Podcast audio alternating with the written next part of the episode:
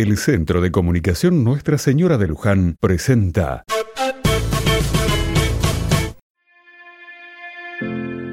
Otra mirada.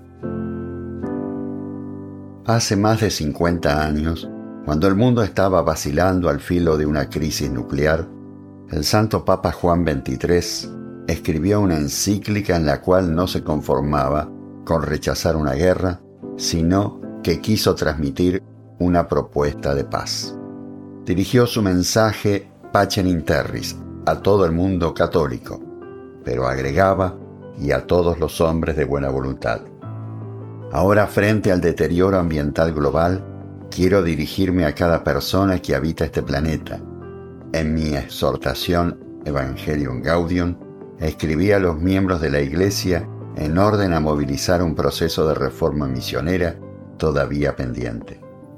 En esta encíclica intento especialmente entrar en diálogo con todos acerca de la casa común.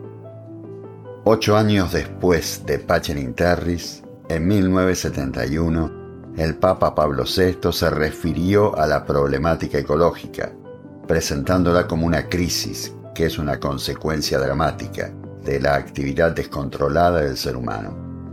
Debido a una explotación inconsiderada de la naturaleza, el ser humano corre el riesgo de destruirla y de ser, a su vez, víctima de esta degradación. También habló a la FAO sobre la posibilidad de una catástrofe ecológica bajo el efecto de la explosión de la civilización industrial, subrayando la urgencia y la necesidad de un cambio radical en el comportamiento de la humanidad, porque los progresos científicos más extraordinarios, las proezas técnicas más sorprendentes, el crecimiento económico más prodigioso, si no van acompañados por un auténtico progreso social, se vuelven contra el hombre. No quiero desarrollar esta encíclica sin acudir a un modelo bello que puede motivarnos. Tomé su nombre como guía y como inspiración en el momento de mi elección como obispo de Roma. Creo que Francisco es el ejemplo por excelencia del cuidado, de lo que es débil y de una ecología integral, vivida con alegría y autenticidad. Es el santo patrono de todos los que estudian y trabajan en torno a la ecología, amado también por muchos que no son cristianos. Él manifestó una atención particular hacia la creación de Dios, hacia los más pobres y abandonados.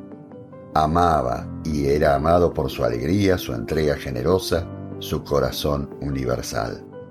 Era un místico y un peregrino que vivía con simplicidad, en una maravillosa armonía con Dios y con los otros, con la naturaleza y consigo mismo. En él se advierte hasta qué punto son inseparables la preocupación por la naturaleza, la justicia con los pobres, el compromiso con la sociedad y la paz interior. Estas son palabras del Papa Francisco en la encíclica Laudato Si, y es una llamada de atención para toda la humanidad en el tema del cuidado de la tierra común.